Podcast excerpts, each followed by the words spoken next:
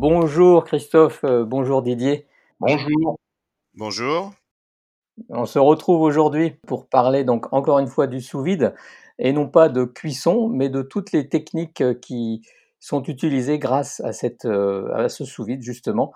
Donc j'aimerais que vous me parliez, messieurs, Christophe et Didier, de tous ces usages très intéressants et parfois méconnus qu'on peut faire avec le sous-vide.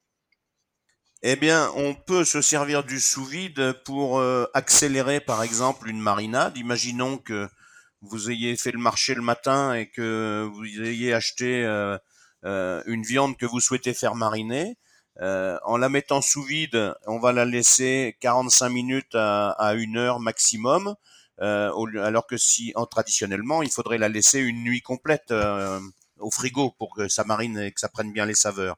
Là, en 45 minutes à une heure, c'est largement suffisant. On peut servir également du sous-vide pour faire le trempage des légumes secs. Le trempage des légumes secs, vous savez, normalement, les, les, les, haricots, etc., les haricots secs qu'on prend, on les met à tremper euh, une nuit euh, le soir quand on va se coucher et on les récupère le matin avant de les faire cuire. Et eh bien, si vous faites la même chose avec le sous-vide, vous les mettez euh, en sous-vide une heure avec de l'eau et en une heure, vous aurez le même résultat qu'en 12 heures de façon traditionnelle. Après, je pense que Christophe, euh, lui, il a également ses petites astuces euh, sur le séchage, par exemple. Oui, sur le séchage, ça va permettre de, donc de sécher beaucoup plus rapidement. Euh, ainsi que la salaison, d'ailleurs, on va on va diviser effectivement la salaison par deux. aussi au niveau des quand on fait de, euh, de, la fumée et qu'on va avoir un fumage, on va permettre d'avoir un fumage qui est beaucoup plus prononcé, j'allais dire plus euh, travaillé. On peut travailler le, fumage. Euh, donc ça, c'est des petits trucs qu'on peut apporter. Il y a aussi au niveau de, il y avait les marinades bien sûr, mais il y a aussi le nettoyage des fruits de mer que je fais moi sous vide avec ma cloche sous vide. Alors là, on n'est pas dans la cuisson, mais on est sur le nettoyage. Donc les machines euh, aujourd'hui permettent de nettoyer, donc de faciliter en fait ce travail un peu fastidieux. Il y a aussi tout ce qui est cristallisation, transparence des fruits et légumes. La possibilité aussi, par exemple, euh, dans une asperge, puisque je l'ai beaucoup essayé dans les asperges, c'est un de blanchir une asperge, de la, de, lui permettre d'être transparente, et en plus d'injecter à l'intérieur de la de l'asperge ou tout autre légume euh, une vinaigrette ou une sauce. Voilà. Donc ça, c'est tout, tout des petits trucs, euh, des petites astuces.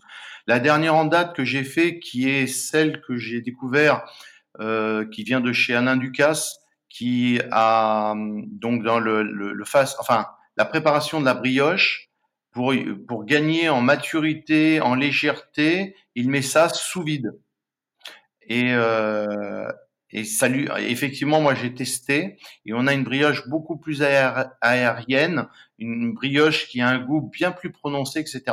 Donc voilà, c'est euh, c'est les petits trucs, les petites astuces qu'on peut euh, espérer avoir quand euh, bah, on rentre comme ça dans la, la cuisson ou le sous vide. Et tu as fait, as fait également des burgers sous vide, toi, je sais.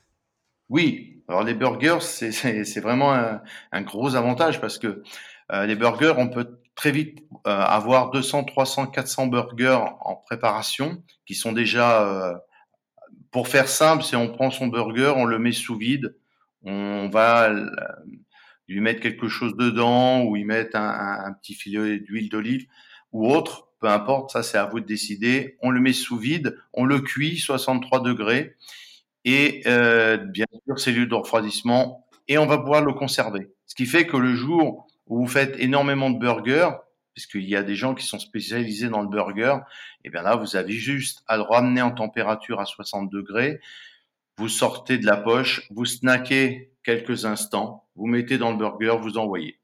Ce qui fait qu'une personne seule euh, peut très bien s'occuper de euh, d'une centaine de burgers sans avoir à s'essouffler. Donc c'est vraiment euh, et il y a un goût aussi bien prononcé, surtout avec les Black Angus que j'ai essayé. Euh, le goût était vraiment beaucoup plus prononcé quand il était mis sous vide. Oui, donc plein d'avantages au-delà de la cuisson, hein, bien sûr. Ouais, je peux en donner un dernier, c'est aussi au niveau des desserts. Donc, euh, bien évidemment, on peut faire par exemple une poire pochée euh, ou un chouchou confit sous vide.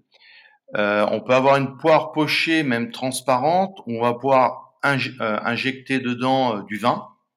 Donc, on aura une belle poire comme ça, qui aura une petite couleur rosée et divinement bonne. Et ensuite, on peut faire aussi ce qu'on appelle des petits rochers des rochers, euh, sorte de petites pierres à base de chocolat blanc, de praliné euh, et puis de beurre de cacao que on va réussir à, à, faire à, rendre aérien entre le, la cloche et puis le fait de le congeler. Et là, on peut faire des décorations, ça devient très très intéressant.